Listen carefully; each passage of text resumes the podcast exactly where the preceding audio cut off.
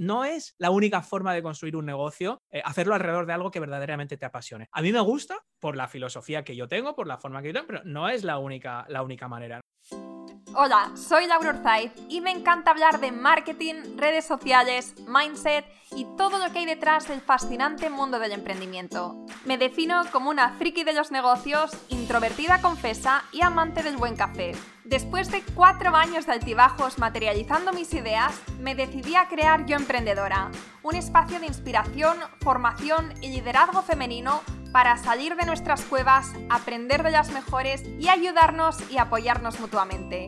Piensa en este podcast como tu ratito semanal para desconectar del día a día y reconectar contigo misma, tu negocio y tu misión. Y si quieres más, entra en yoemprendedora.es. Ahí encontrarás toda la información para inscribirte en el club online, nuestros eventos bimensuales, las notas del podcast y mucho más. Sube el volumen que empezamos. Hoy tenemos con nosotras a uno de los más grandes y veteranos del emprendimiento, Oscar Feito. Oscar es consultor de marketing digital y marca personal con más de 20 años de experiencia construyendo negocios digitales y asesorando a otros emprendedores. Aparte, es compi podcaster y su podcast, la Academia de Marketing Online, ya ha superado las 3,5 millones de descargas. Y donde me enorgullece decir que hace unas semanas estuve como invitada. Te dejo el enlace en las notas del podcast por si quieres escucharlo. Tener a Oscar en el podcast es una pasada y una gran responsabilidad. Y te reconozco que preparar este episodio me llevó unas cuantas horas. Lo difícil no era pensar en de qué hablar, sino focalizar la entrevista, porque había tantas cosas de las que quería hablar con él, tantas cosas que quería preguntarle sobre su vida y sobre sus negocios, que nos habría llevado unos cuantos episodios hablar de todo esto. Pero bueno, me alegra decir que al final he conseguido este reto y el episodio ha salido de 10. Espero que te guste, espero que, te aporte mucho valor, que te ayude con tu emprendimiento y si te gusta, como siempre, me encantaría que le hicieras una captura de pantalla, lo subas a tus stories y nos etiquetes a arroba o feito y arroba yoemprendedora.es. Y antes de empezar, una última cosita. Estamos a nada de abrir las puertas del Club Yo Emprendedora, nuestra comunidad donde emprendedoras de diferentes partes del mundo y sectores conectan, hacen piña y crecen sus negocios. El club solamente abre tres veces al año y la próxima vez probablemente será en octubre o noviembre de este año. Así que si quieres unirte, si no quieres esperar más, si estás lista para apostar por ti y por tu negocio y salir de tu cueva, entra en yoemprendedora.es barra club. Las puertas estarán abiertas del 31 de mayo al 6 de junio. Nos vemos dentro. Muchísimas gracias y ahora sí, empezamos. Buenos días, Oscar. ¿Qué tal? Bienvenido al podcast. Hola, Laura, ¿cómo estás? Pues yo fenomenal, deseando empezar. Un placer, un lujazo tenerte por aquí por el podcast. Llevo años siguiéndote. Eh, para mí, para, para muchas de las que estamos aquí, eres un referente en todo el tema de emprendimiento y de marketing. Y la verdad es que de verdad es un regalo eh, tenerte como invitado en este podcast y espero aprovechar esta oportunidad y estar a la altura de Aster. Bueno, yo espero, muchas gracias Laura, yo espero que sigas opinando lo mismo después de hablar conmigo. Entonces seguro, seguro. iremos bien, iremos bien. Pues nada, deseando... Sí, no, simplemente te iba a decir que, que de camino al coworking esta mañana estaba escuchando una, una, entrevista que te hicieron un poco para empaparme de, de, de, todo lo que habías hecho, tus experiencias. Y si ya me gustabas de antes, si ya me parecías de todo lo que he dicho, después de esta entrevista ha sido como, wow, o sea, hay muchísimo de lo, que, de lo que tirar de aquí. Eh, has vivido un montón de cosas y estás aquí, o sea, tienes el nombre que tienes por, por algo. No ha sido cuestión de suerte ni ha sido cuestión de, de influencia en redes sociales, sino que ha sido porque te lo has currado muchísimo y de todo eso vamos a hablar hoy. Así Perfecto, pues nada. Estoy deseando escucharte, aprender de ti. Pero antes de, echar la vista para atrás, me gustaría empezar con el presente. Me gustaría que nos contaras un poco actualmente cómo es tu vida, a qué te dedicas, a qué dedicas tu tiempo, abrirnos una ventanita a ese behind the scenes de, la vida de Oscar Feito. Bueno, pues, pues eh, la verdad es que es, sencillo, ¿no? Yo tengo ya una cierta edad, o sea, yo no soy un, no soy un jovenzuelo, como supongo que muchas de tus, de tus oyentes, o tú, sin ir más lejos, o sea, yo tengo ya, mm, estoy casi más cerca de los 50 que, que de los 40, aunque todavía no, o sea, que hay cada uno que haga sus cálculos.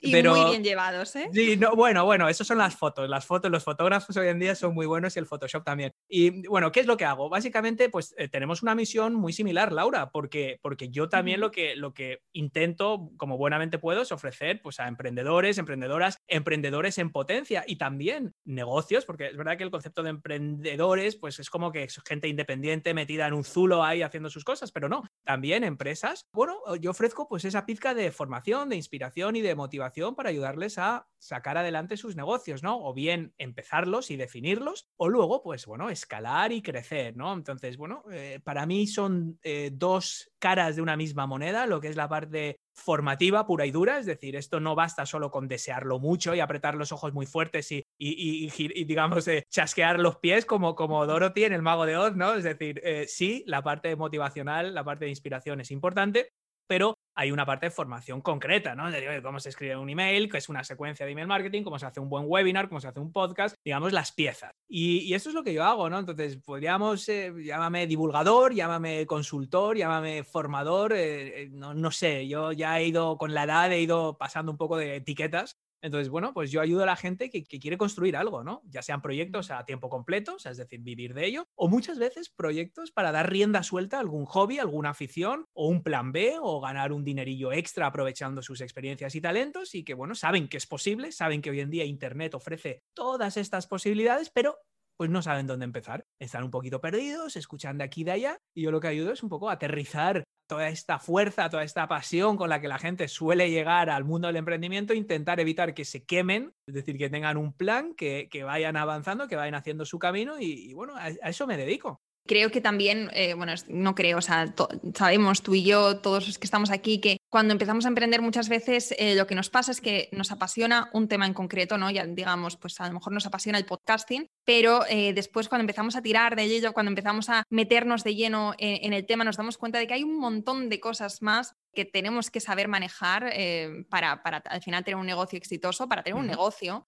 y todos estos temas tenemos que ir formándonos poco a poco, tenemos que al final crear unas bases sólidas en, nuestro negocio si queremos que realmente sea escalable, que no nos quememos. Y también eh, una cosa que, a mí me frustraba muchísimo al principio, no sé si a ti también te pasaba, es que, por ejemplo, cuando de, de estos proyectos que ya te conté yo en el episodio, pero con cualquiera de ellos. Cuando empezaba era con esta idea de hacer mucho de, pues, por ejemplo, eh, esta aplicación de descuentos, tal. O sea, quería, eh, quería que se fuera mi día a día, pero realmente mi día a día era vender, era, eh, pues, redes sociales, era de todo, menos, eh, vamos, un, muy un pequeñito porcentaje era realmente aquello que me apasionaba. Y ahí es cuando dije, ostras, es que es verdad, o sea, es que eh, el mundo de los negocios es tan amplio, o sea, tenemos que, eh, que tener tantos, tantos frentes abiertos que aquello por lo que empezamos muchas veces se queda en la mini, mínima parte de, nuestra, de nuestro día a día. Sí, esto, esto suele pasar y sobre todo suele pasar mucho con la gente que emprende un negocio desde lo que es una pasión, ¿no? De, como, me gusta, como has dicho tú, pues me gusta el podcasting, o me apasiona la guitarra, o me apasiona el, la danza del vientre, o me apasiona el, eh, yo qué sé, el eh, Star Wars o los parques Disney. Pero todo eso son nichos de mercado perfectamente válidos para un negocio, ¿no? Lo que pasa es que, claro, estamos hablando de temáticas súper amplias. Entonces, lo primero,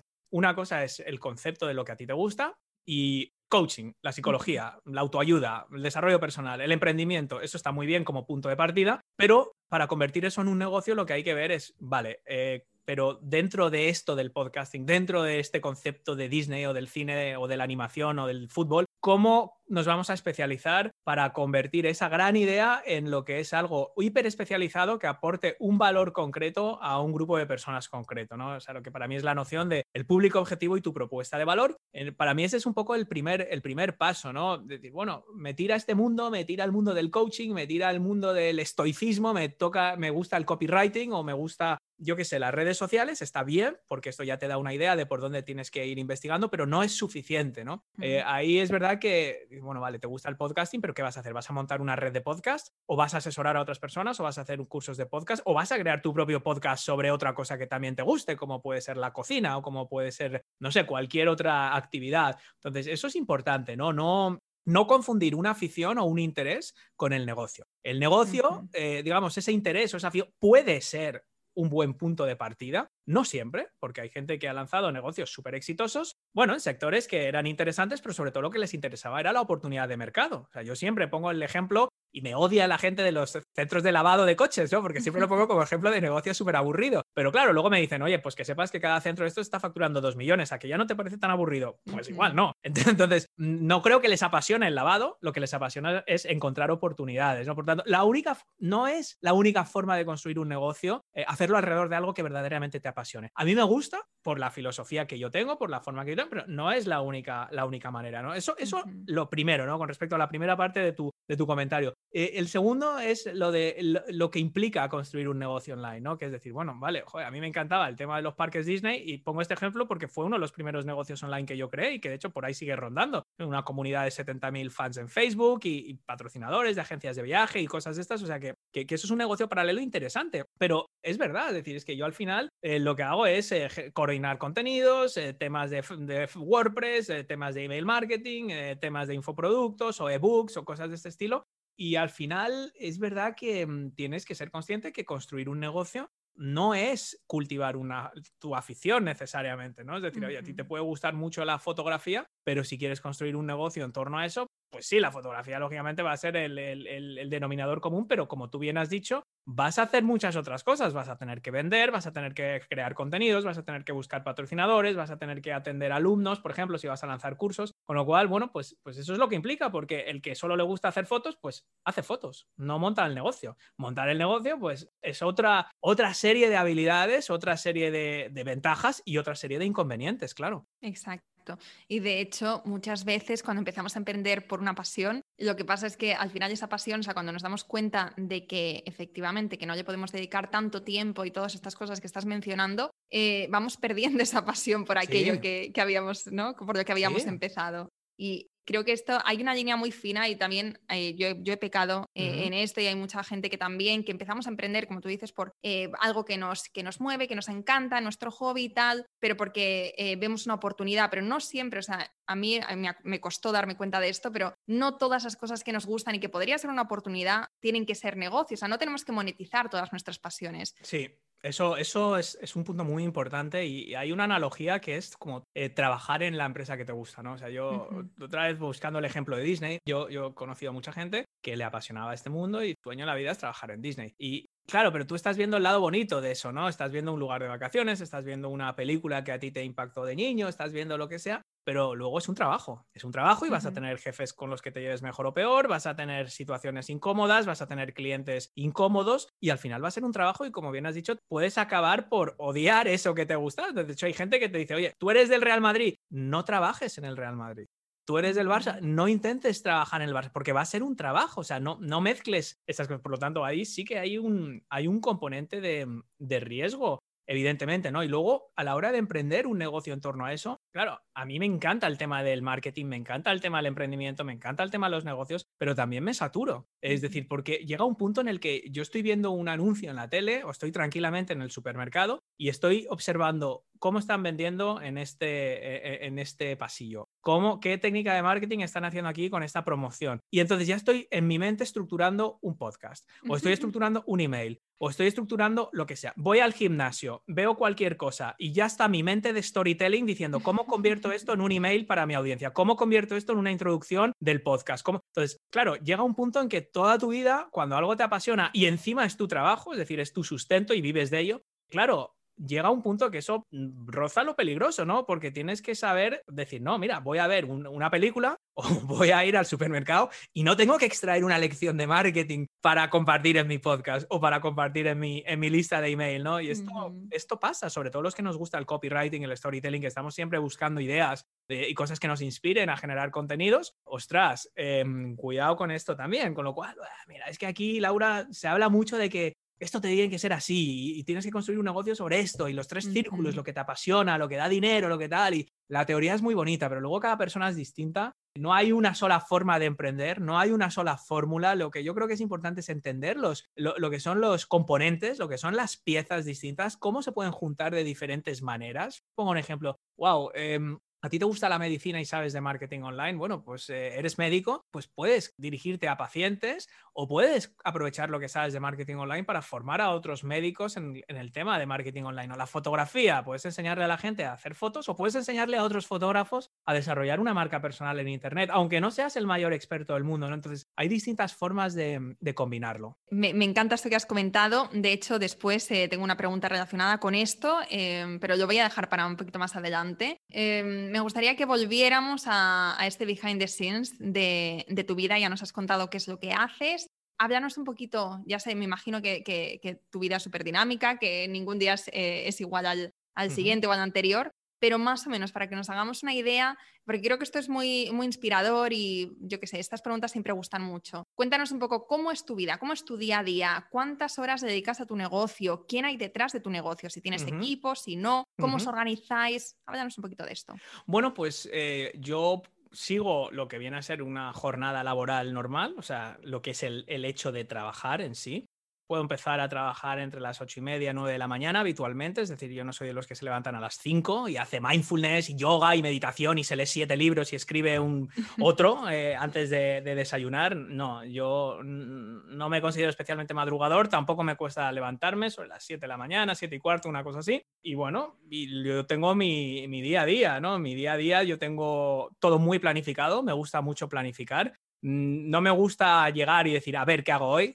a ver hoy qué, hago. Mm, entonces, todo gira realmente, buena parte de lo que yo hago gira en torno a mi podcast, ¿no? Que es la Academia de Marketing Online, que es un programa que lleva ya más de 350 episodios, 4 millones de oyentes, eh, con lo cual, bueno, pues eso lleva bastante trabajo en todos los sentidos, ¿no? Entonces, bueno, buena parte de la semana se planifica alrededor del podcast, ¿no? De, bueno, pues de identificar personas interesantes para entrevistar, de preparar esas entrevistas, de preparar esos guiones y luego de preparar la promoción de, todo eso, ¿no? Hay, cosas que hago yo y cosas que tengo delegadas, ¿no? Yo, por ejemplo, en WordPress no entro en mi vida, no sé ni cómo se, cómo se entra, ni qué versión tengo, ni qué hay, o sea, hay cosas así, las imágenes, o sea, la programación de los posts, yo todo eso no tengo ni idea, entonces yo me ocupo de, realmente generar el contenido, el fondo del contenido, los mensajes que, quiero extraer de la gente la que entrevisto en mi podcast, que eso es, digamos, mi principal fuente de audiencia, ¿no? El podcast me sirve para dos cosas, me sirve para que me descubran la gente bueno, personas que están buscando este tipo de contenido en distintas plataformas, en redes sociales, etcétera, y también me sirve pues para, bueno, pues para, para recompensar pues la fidelidad de la gente que ya me conoce, ¿no? Es decir, traerles un buen contenido cada semana y asegurarme de que lo escuchan, aquellos que les interesa, lógicamente. Entonces, buena parte de mi semana eh, se planifica en torno a eso, porque eso es lo que no puede fallar. Todo lo demás son cosas que yo organizo en base a alrededor del podcast, ¿no? Es decir, pues a lo mejor esta semana, si tengo tres entrevistas para el podcast, no voy a hacer un webinar, voy a esperar hasta dentro de un par de semanas o voy a, o voy a hacer algo. Entonces, eso, eso para empezar, digamos, eso es como el run run que va de fondo y que todas las semanas está ahí presente, es todo lo que implica crear el podcast. Eh, preparar el podcast y, y, luego promocionar el podcast, ¿no? Porque no sirve nada generar contenidos, invertir mucho tiempo y muchos recursos en generar contenidos y que luego nadie lo escuche, ¿no? Con lo cual, a partir de ahí, yo luego suelo trabajar con cosas, digamos, que son recurrentes y, cosas que son eh, proyectos periódicos. Yo lo divido de esta forma. Cosas que son recurrentes, bueno, pues por ejemplo es eh, de vez en cuando eh, enviar algún email interesante a mis suscriptores con algún, bueno, pues con algún contenido formativo, con alguna propuesta de formación, con alguna propuesta de consultoría, digamos, alimentar eso y decirle a la gente, oye, si estos contenidos se te quedan cortos y quieres ir un paso más allá, pues que sepas que podemos hacer un programa de mentoring o podemos hacer una clase, una consultoría particular. Entonces, cada X tiempo me gusta recordarle a mi audiencia que tenemos, que tenemos esto. Digamos, eso son cosas de, fondo, ¿no? Em, y luego, los grandes proyectos son bueno, pues voy a lanzar un nuevo curso de podcasting, por ejemplo, que es una cosa en la que estoy trabajando ahora.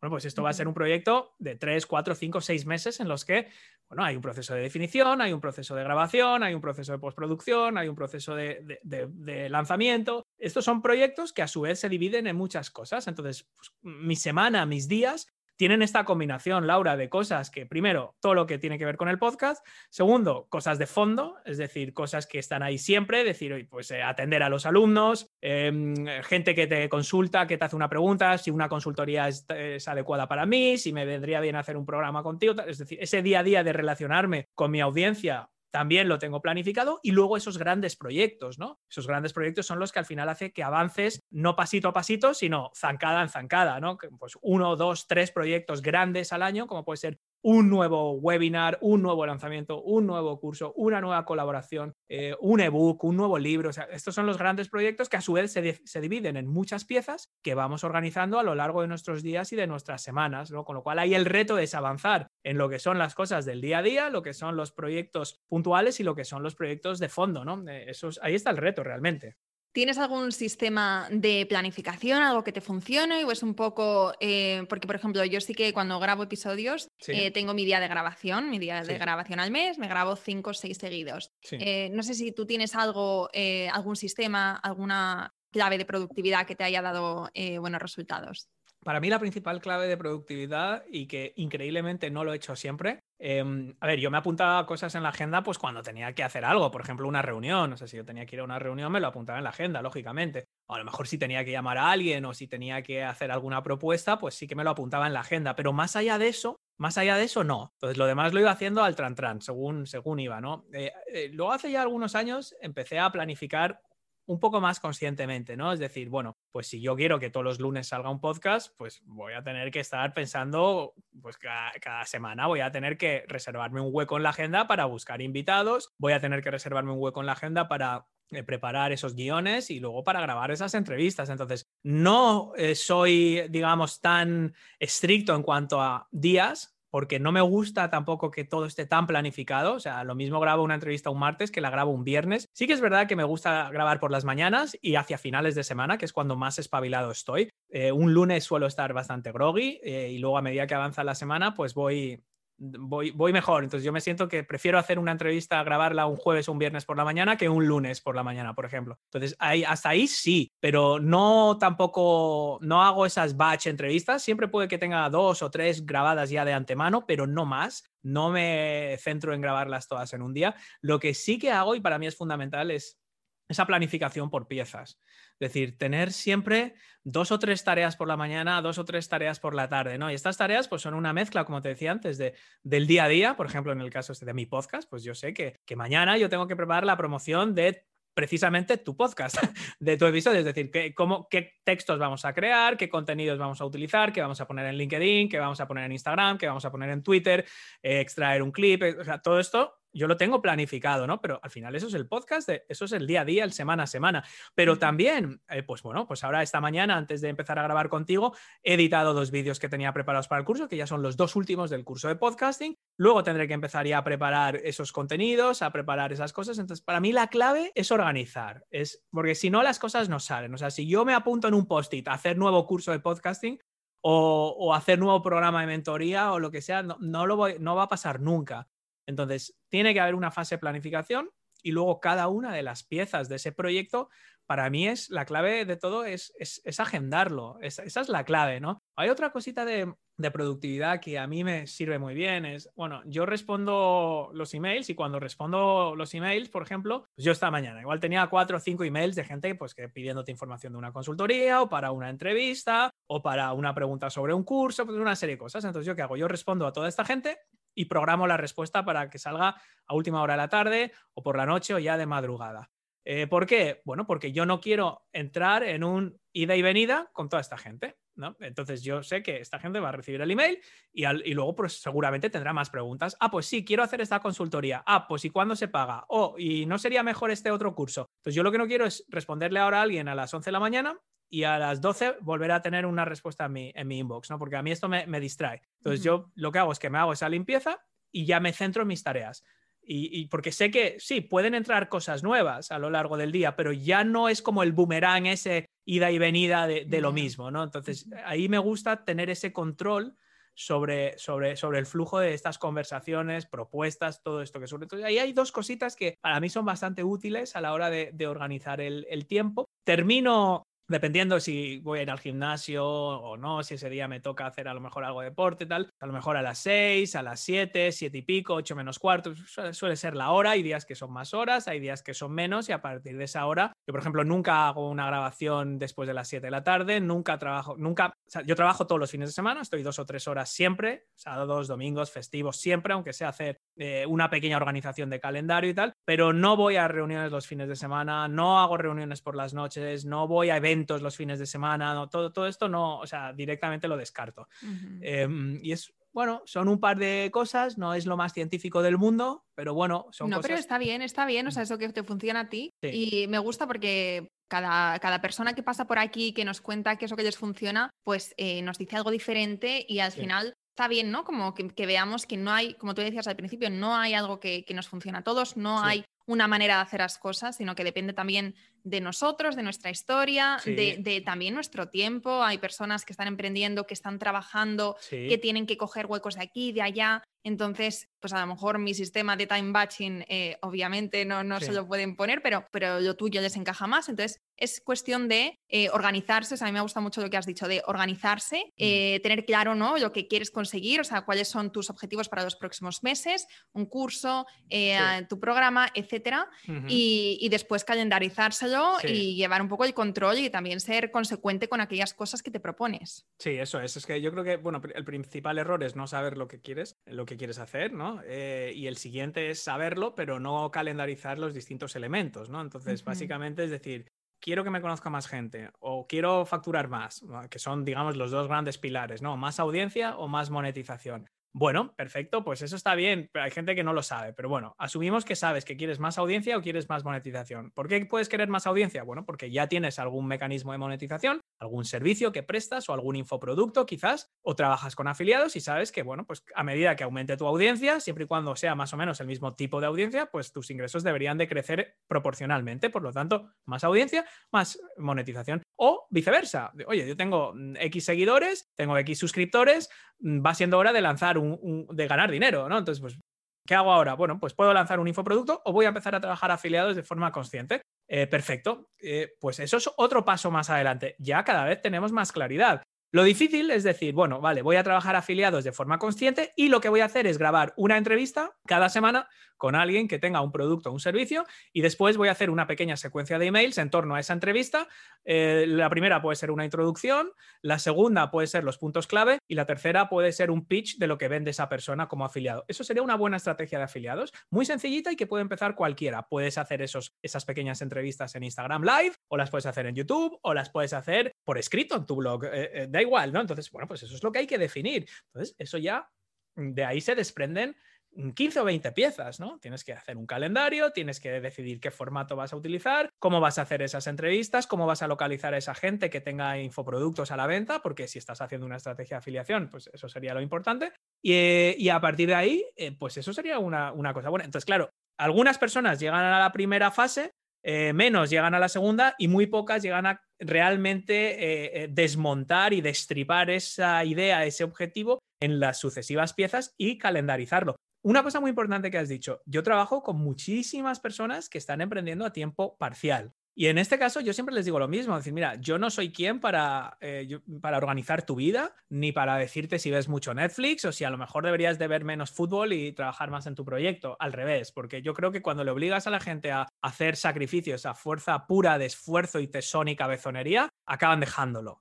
Eh, porque lo acaban viendo como un trabajo. Decir, oye, si a ti te apetece ver Netflix por la noche o ver a tu hijo el fútbol el sábado, si te pones a escribir posts, por mucho que te guste, pues lo vas a acabar odiando, porque es un conflicto para ti. Entonces yo no le puedo, yo le puedo dar consejos a la gente para que aproveche mejor el tiempo, pero no puedo fabricar más tiempo para las personas. Lo que sí puedo y lo que yo intento es ayudarles a que aprovechen esos ratos, ¿no? Como tú bien has dicho, pues a lo mejor si tienes hijos, si tienes un trabajo, pues claro, es más impredecible tu vida. Entonces yo lo que quiero es que si en un momento dado, yo qué sé, los abuelos se llevan a los niños un fin de semana, que no te pases el sábado entero pensando qué, puedo hacer ahora, que tengas muy claro un plan de acción, decir, vale, ahora estoy en esta fase, pues ahora voy a empezar esto, voy a empezar con la web, voy a crear estos cuatro mensajes clave para mi home, voy a crear un lead magnet, voy a crear una estrategia de, voy a crear un plan de marketing para atraer eh, a gente a mi web y que vean ese lead magnet y que se suscriban a mi lista. Voy a empezar a crear una secuencia automatizada para empezar a establecer una relación emocional, que la gente no tenga que andar como pollo sin cabeza pensando, ¿qué hago ahora?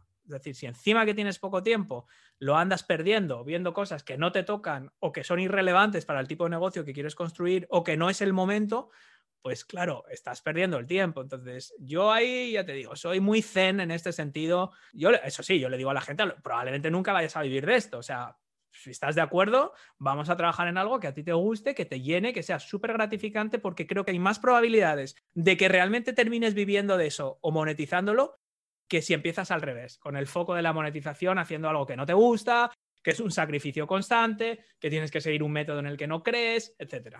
es un poquito así como, como yo lo enfoco claro, claro. Bueno, pues yo creo que es la manera también de, hacerlo, porque si empezamos a emprender, si empezamos un proyecto con la idea de, enriquecernos rápidamente y de ya cambiar de, estilo de vida, ¿no? porque al final eh, muchas veces ese es el motivo, ¿no? El motivo principal o a veces, ¿no? Nuestro único motivo es eh, ganar mucho dinero. De hecho, yo también eh, cuando empecé a emprender, mi, mi, objetivo era tener libertad financiera, libertad de movimiento. Ese era el único propósito por el que empecé a emprender y rápidamente me di cuenta de que, esa, de que esa mesa se estaba quedando coja y que no era algo que, era, que fuera para mí lo suficiente, o sea, una razón de, fuerza suficiente como para que después en los malos momentos eh, yo no tirase la toalla. Entonces, eh, creo que lo que has comentado ahora, que, es clave y, que, sobre todo que eso, que, que te hace como seguir para adelante y, no tirar la toalla cuando las cosas se tuercen porque se tuercen. No es un camino de rosas, pero bueno, eh, para, no. para no irnos mucho, porque eh, ya te he dicho que esto es una súper oportunidad tenerte aquí. Em, me gustaría hablar de, cómo lo has hecho, porque tú empezaste eh, trabajando en banca de inversión, después has tenido diferentes proyectos, uno de ellos lo vendiste, ahora tienes esta marca personal, este negocio donde ayudas a emprendedores, eres referente en, en marketing online, tienes este podcast con, bueno, con un porrón y medio de descargas. Ahora mismo eres, eh, digamos, eh, es un sueño llegar a donde tú estás ahora y cuando estás empezando puede parecer como un imposible, ¿no? Es como, Buah, eh, sí, claro, pero Oscar es que lo ha tenido fácil o es que fue de los primeros en empezar y entonces por eso lo ha, lo ha conseguido o cuestión de suerte, ¿no? O sea, como que nos puede parecer algo inalcanzable. Por eso me gustaría como que, que, nos desgranases un poco este, este recorrido, ¿no? Los pasos que has ido dando clave que te han llevado de, pues cuando empezaste, cuando todavía estabas trabajando en, banca de inversión, a dónde estás ahora. Bueno, pues es una, es una buena pregunta por, por, la forma en la que lo, lo, enfocas, ¿no? Porque yo también veo a otras personas y también me parece que lo que ellos hacen es inalcanzable. O sea, yo veo a otras personas y de la misma forma que esto puede parecer inalcanzable a alguien que empieza, pues a alguien que ya lleva tiempo, hay otras cosas que también le pueden parecer inalcanzables, ¿no? Pero, a ver, yo creo que una cosa es la carrera profesional y, eso para mí tiene menos relevancia. Es decir, yo, bueno, sí, yo trabajaba en banca de inversión, estuve seis años en Londres, estudié la carrera en Londres, empecé a trabajar en Londres y bueno, por circunstancias, pues yo ya me quería volver a España, me empecé a cansar de Londres, está todo el día lloviendo, aunque trabajaba mil horas y, y bueno, me aburría, la verdad. Entonces me apetecía descubrir Internet, ¿no? Entonces yo siempre me he guiado mucho por lo que me apetecía hacer. Bueno, eso implica renunciar muchas veces a oportunidades profesionales, ¿no? Es decir, oye, si yo me hubiera quedado en banca de inversión con lo joven que empecé y con la carrera que tenía, sin duda sería millonario hoy o em, me hubiera muerto con, de un infarto a los 35 años, probablemente. O sea, también podría ser. Entonces, uno nunca sabe, ¿no? Entonces, yo me he guiado siempre un poco por intuición, la verdad, y por lo que mm, realmente me, me hacía ilusión hacer en cada momento. Eh, cuando yo trabajaba en banca descubrí que había una cosa que se llamaba Internet, porque yo ya, como os he dicho, soy muy viejo, y esto era en los años 90, yo descubrí el tema de, Internet y me volví a España, porque en aquel momento había una empresa que se llamaba Terra, tuve la oportunidad de trabajar, de venirme a España, que ya me apetecía volver, y trabajar en Terra. Entonces tomé esa oportunidad, o mejor dicho, me busqué esa oportunidad. Sí, bueno, pues desde el punto de vista profesional quizás fue un paso atrás, porque era cambiar de industria, en lugar de pues, y cambiarme de banco en Londres y cobrar más y tener una posición más senior, pues me salí de la banca y me volví a España cobrando menos y empezando de cero mi carrera profesional, pero me apetecía mucho eh, conocer cómo funcionaba Internet. Claro, esto lo puede hacer uno cuando es joven. Yo no espero a alguien con 40 años que tome este tipo de decisiones ahora mismo, pero oye, tú me has preguntado lo que hice yo, pues esto es lo que hice yo. Eh, luego, lo mismo, en Terra estuve un año. En Terra estuve un año y la gente que conocí ahí, un buen día dijimos, oye, aquí eh, hay muchas oportunidades, hay mucha gente lanzando negocios en Internet. Eso era el boom de Internet, para que os hagáis una idea. Y, y, sí, Terra era una empresa genial, pero al final, oye, pues es telefónica. Entonces hay cierta burocracia, hay cierta administración. Y es como que ves muchas oportunidades que, están pasando. Y, y dijo, si es que si yo montara este negocio lo haría mejor que estos, pero claro, estoy en Terra, no lo puedo hacer. Entonces, pues un buen día dijimos, ¿y por qué no nos vamos y los montamos? Pues vale. Y así fue, o sea, no hubo mucho más vuelta de hoja que esa, ¿no? Claro, tienes veintipico años, no tienes hipoteca, no tienes hijos, no tienes nada. Entonces, claro, sí es muy fácil de irse dejando guiar, ¿no? Entonces, bueno, pues luego montamos esa empresa y a los 10 años, pues la vendimos. La empresa creció mucho funcionó muy bien y, a partir de ahí, eh, a mí antes ya en, la recta final de ese negocio, a mí ya me empezó a picar el gusanillo de empezar a, divulgar, a compartir, ¿no? Alguna vez me habían invitado a, a dar clases en la universidad de marketing, de un pequeño case study o casos de startups, de, bueno, como había, y, yo ahí descubrí el tema de la docencia, de la formación, de la divulgación, de acompañar a la gente, de asesorar. Y a mí me resultaba muy gratificante decir, ostras, yo tengo esta experiencia, he creado una empresa, la he vendido y hay gente que, que le puedo ayudar. O sea, hay gente que me escucha y hay gente que me ve como un referente y hay gente que puede aprender. Entonces, es un poco, Laura, como que yo iba dejándome llevar un poco, ¿no? Iba probando cosas, ah, pues voy a dar esta clase que me han ofrecido, voy a hacer esto y siempre con la mente muy abierta de, bueno, a ver qué sale de esto, a ver a quién conozco, a ver. Y ahí descubrí que, que, bueno, que se me daba bien explicar las cosas, que a la gente le gustaba y que la gente, pues cuando me hacía caso, pues sus negocios crecían o conseguían lanzar sus propios proyectos. Entonces, pues poco a poco empecé a enfocarme en eso. Ahí se juntó eh, el hambre con las ganas de comer y empecé a escuchar podcasts de americanos, de los Pat Flynn, de John Lee Dumas, Amy Porterfield, toda esta gente que sé que tú también conoces y también escuchas, porque lo he visto en tu vídeo, que muchos de estos los tenemos en común. Hmm. Y y vi que esta gente básicamente estaba construyendo negocios unipersonales en torno a su experiencia y sus conocimientos, eh, divulgando, que era un poco lo que yo había hecho alguna vez en ocasiones sueltas, en ponencias o en, o en universidades que me invitaban, pero como negocio. Entonces me empecé, a me empecé a obsesionar, o sea, literalmente estaba todo el día escuchando podcasts, descargándome ebooks, o sea, empapándome en todo esto. Por aquella época era blogging, muy poca gente estaba haciendo podcasts y entonces dije, bueno, pues oye, yo tengo un conocimiento, porque yo veía que en, España pues mucha gente hablaba de, marketing y negocios, pero nadie lo había hecho. O sea, muy poca gente lo había hecho y desde luego muy poca gente lo había vendido por millones de euros. O sea, nosotros al fin y al cabo había, teníamos la autoridad de decir, oye, mira, yo sabré más o menos, habré hecho cosas bien y habré cometido errores como todo el mundo, pero desde luego he emprendido. Tanto que he vendido un negocio, o sea, lo he creado y lo he vendido. O sea, nadie puede decirme lo contrario. Entonces, algo tendré que aportar. Y, realmente empecé sin muchas expectativas, o sea, como un side hobby, ¿no? Como una cosa de, yo empecé a grabar el podcast a tiempo por las noches, cuando me apetecía, empecé a crear lead magnets, empecé a trastear, mi primera página la hice con Blogger, empecé a hacer artículos de estos colaborativos, empecé a, a trastear en redes sociales, a hacer campañas en Facebook Ads, en Twitter, todo un poco como, bueno, a ver qué pasa, qué pasa, qué pasa. Y, fue creciendo, fue creciendo, fue creciendo, fue creciendo. Vi que se podía ganar dinero con la afiliación, vi que había gente que quería patrocinar mi podcast, vi que había gente que me pedía cursos y formaciones y consultorías. Y ahí es cuando dije, oye, ¿y si ya me dedico full time a esto? O sea, ¿y si en lugar de buscarme un trabajo o de montar otro negocio, otra vez buscar socios, buscar inversores, coger oficinas, buscar empleados, o sea, el proceso tradicional de emprender, ¿qué pasa si vuelvo a emprender? Pero de esta forma más, entre comillas, en solitario tienes muchas de las ventajas del emprendimiento y no tienes muchos de los inconvenientes, ¿no? De socios, financiación, oficinas, desarrollar un software o una tecnología como habíamos hecho nosotros. Y, así fue, ¿no? Entonces, o sea, ¿cuál es la lección de todo esto? Pues primero, que, que es muy fácil conectar, como decía Steve Jobs, conectar los puntos mirando hacia atrás. O sea, yo ahora miro hacia atrás y te cuento esto y digo, joder, macho, es que parecía, es que estaba predestinado y, qué, claridad cómo cada cosa lleva a la otra. Mm. Pero en el momento no las ves. Claro, conectar los puntos hacia adelante. ¿Quién me hubiera dicho a mí cuando me gradué de la London School of Economics y empecé a trabajar en banca de inversión que yo iba a acabar hablando de marketing y desarrollo personal con un campeón del mundo de surf en mi podcast? O sea, imposible. O que iba a entrevistar a un chef de tres estrellas Michelin hablando de marca personal. ¿Quién me hubiera dicho eso cuando yo empecé a estudiar económicas en Londres? O sea, es imposible saberlo. Entonces, ¿qué puede uno hacer? Bueno, pues cultivar sus intereses. Eh, si te interesa el marketing, te interesan los negocios, por eso estás escuchando el podcast de Yo Emprendedora, por eso sigues a Laura, mantén una visión abierta y para mí la clave es disfruta de lo que haces. La clave eh, no es sigue este camino, haz este plan, haces esto un año y luego haces esto dos y luego te pones en Instagram. O sea, sí, esos son detalles y vas a tener que aprenderlos. Pero para mí la clave es disfruta de lo que estás haciendo.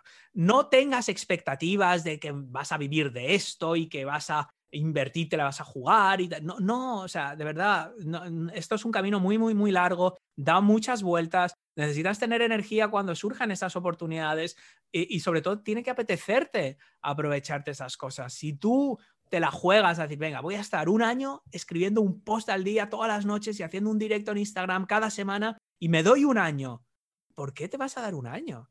¿Por qué no te lo tomas con más calma y te das toda la vida? Oye, ¿que puedes vivir de ello? Genial, pero que tardas dos años, tres años, cuatro años.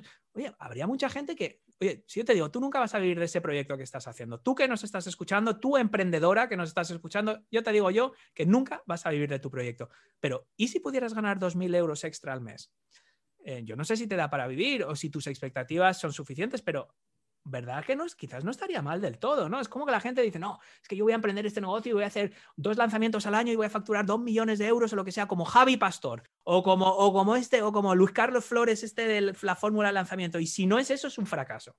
y, si tú tienes un hobby que te encanta, que un par de veces al mes envías un email a tus suscriptoras, grabas un vídeo cuando puedes, eh, mimas a tu audiencia, aportas valor, de vez en cuando vendes un infoproducto y te ganas mil euros, dos mil eurillos al mes eh, de extra, de extra para ti, para tus caprichos. Pues eso también es emprender y eso es tan válido y tan legítimo como, como el imperio con 27 freelancers y tener a un tío en cada país que te haga todo y que te haga las fotos de Insta. Sí, eso también está bien. Y vas a escalar muy rápido. Y, y, si metes 10.000 euros en Facebook Ads, pues vas a tener más seguidores y vas a tener más suscriptores. Pero no es la única forma. Hay que disfrutar del camino, hay que disfrutar de cada paso, hay que disfrutar de... No, no veas todo solo como un obstáculo, una travesía por el desierto para llegar a ese lanzamiento de un millón de euros. No tiene que ser el único camino. Entonces yo creo que la gente no tiene que obsesionarse tanto con el camino que hemos seguido los demás, eh, sino hacer el suyo propio, ¿sabes? Y, ya conectarás los puntos luego mirando hacia atrás. Lo que pasa es que tienes que hacer cosas, porque si no, esos puntos no, van a aparecer, claro. Si tú solo estás en tu casa escuchando podcast todo el día o viendo clases, no, no, no van a surgir las oportunidades. Las oportunidades surgen cuando haces algo después de consumir un contenido, después de escuchar un podcast de Laura, después de ver un webinar de Oscar. O sea, las cosas surgen cuando luego, de repente es cuando se abren los puntos. Si no, si no, no hay puntos que conectar. Exacto. Bueno, ahora mismo tengo los, pelos de punta. Eh, seguro que, más de una está como yo. Eh, vamos, me parece súper inspirador y además es que nunca se sabe. Yo creo que, cuando vamos haciendo se van abriendo las puertas y eh, a lo mejor empezamos, empezamos con esa idea que tú dices, ¿no? De pues a lo mejor ganar mil euros para nuestro hobby o lo que sea. Nunca se sabe qué viene mm. después, nunca se sabe, pero si no nos ponemos en acción y si no nos ponemos objetivos eh, realistas y sobre todo que nos motiven, porque como tú dices, a lo mejor si, si nuestra meta es hacer un lanzamiento, eh, ganar 10 eh, millones con, con, eso y después vivir, o sea, y después tener una vida bastante tranquila, pero para ese lanzamiento tienes que invertir un montón de dinero, tienes que hacer esto y lo otro, y es algo que se nos hace muy grande, que se nos hace bola y por ese motivo no empezamos, eso, eso, eso es, un error. O sea, tenemos que empezar poquito a poco con lo que tenemos y, como tú dices, disfrutando del proceso. Y esto puede parecer súper super cliché, ¿no? De eh, disfruta lo que haces, tal, y así no volverás a trabajar en tu vida.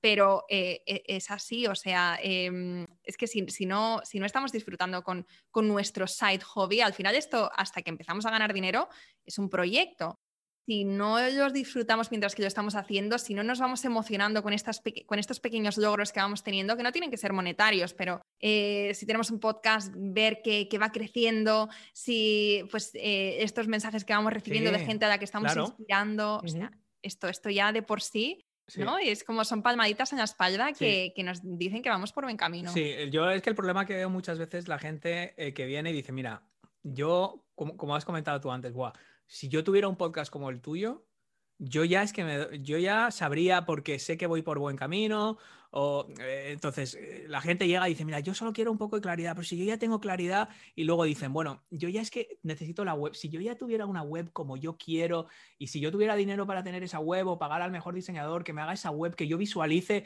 yo ya estaría contento porque yo ya lo visualizaría y luego tendrás esa web y dirás ¿sabes qué? Esto está muy bien y tengo tal, pero nadie me conoce. Si yo tuviera 5.000 seguidores en las redes sociales, yo ya a partir de ahí ya escalo y ya sí, porque esto está muy bien, pero en el fondo nadie me ha dado la razón, nadie me ha validado. Si yo tuviera los seguidores que tiene Laura en Instagram, yo ya sabría que algo bueno estoy haciendo, entonces ya me daría una energía de la leche. Y cuando, bueno, ¿qué pasa? Cuando tengas esos seguidores que tiene Laura en Instagram o cuando tengas los oyentes que tengo yo en el podcast, dirás, bueno, sí, pero esto cómo se convierte en dinero, esto es mucho trabajo y claro, pero luego esto no me da nada porque sí, ¿de qué me sirven tantos followers y tantos likes y tantos oyentes y tantas estrellas en Apple? Yo tengo casi 400 valoraciones de, de cuatro estrellas y media en Apple Podcast. ¿Y eso qué hago? Voy al supermercado y digo, mire, hoy no traigo dinero, pero le traigo 275 valoraciones de 5 estrellas. Pues no funciona así. O tus likes de Instagram, es que eh, no va así. Entonces la gente dirá, ya, ya, pero todo esto es una quimera, porque esto, ¿de qué vale? Esto vendrá tu marido, vendrá tu mujer y te dirá, sí, sí, sí, todo esto está muy bien del podcast, pero ¿y el dinero dónde?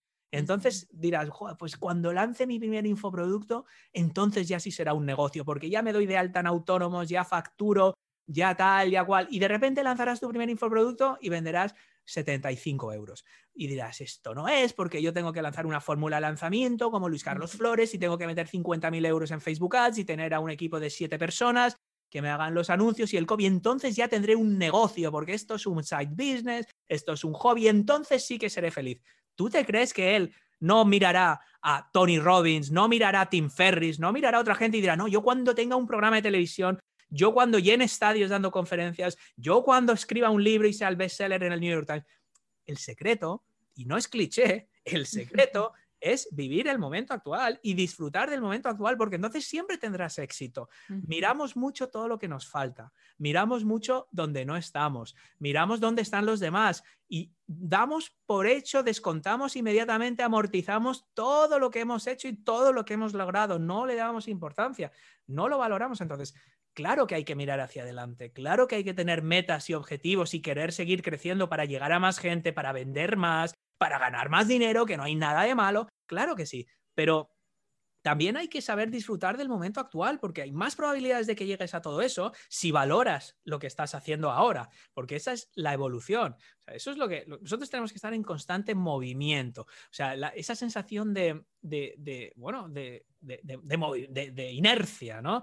Eh, es, la inercia, es la palabra, ¿no? De, no estar quietos, el momentum, como dicen los ingleses, ¿no? Estar continuamente avanzando, porque el camino nunca acaba. O sea, cuando tú entiendes que el éxito es totalmente relativo, porque siempre va a haber alguien que ha llegado más lejos que tú y que tú tienes tu camino y que tú tienes que seguir tu camino y si quieres seguir ese modelo de lanzamientos y de ayudantes y de Facebook Ads y escalar a saco, genial. O sea, si es que me parece genial.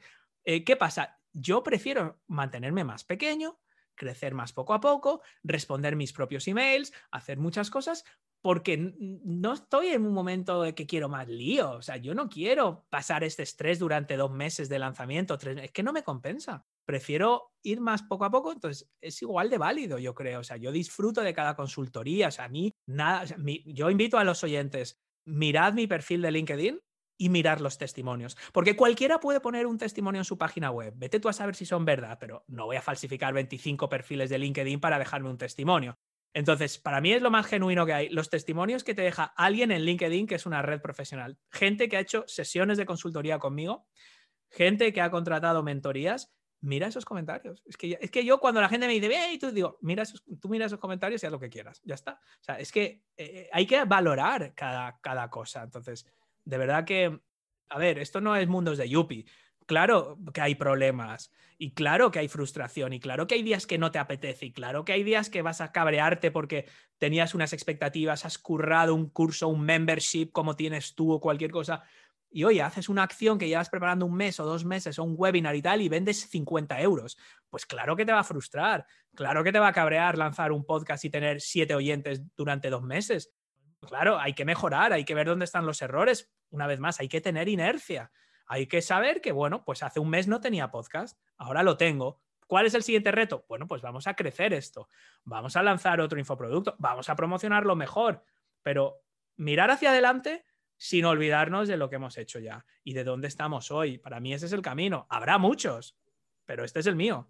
Bueno, yo creo que con esto eh, antes te decía, tengo cuatro preguntas que te quiero hacer, tal, pero es que de verdad cada te cosa. He destrozado el plan. No, no, no, pero mejor, mejor. De hecho, te lo he dicho al principio, vamos a fluir, vamos a tal. Mira que soy de ir con, pocos, con pocos guiones, porque al final, sobre todo cuando traiga una persona como tú, que sé que tienes muchísimo que aportar, lo mejor es, pues eso, es ir dejándose llevar. Y es que esto que estás comentando ahora, me parece tan, tan, tan eh, importante que, casi yo quiero dejar aquí porque podríamos hablar, mi pregunta era sobre podcast y también redes sociales, pero digo, no, es que con esto es que ya eh, nos, vamos, nos has aportado muchísimo valor y nos dejas eh, mucho en lo que pensar. Y por eso no quiero, no quiero llenar, yo no quiero cargar mucho más este episodio porque, vamos, con esto creo que, vamos, que has dado en el clavo. sí que quiero hacerte una última pregunta. Sí, claro.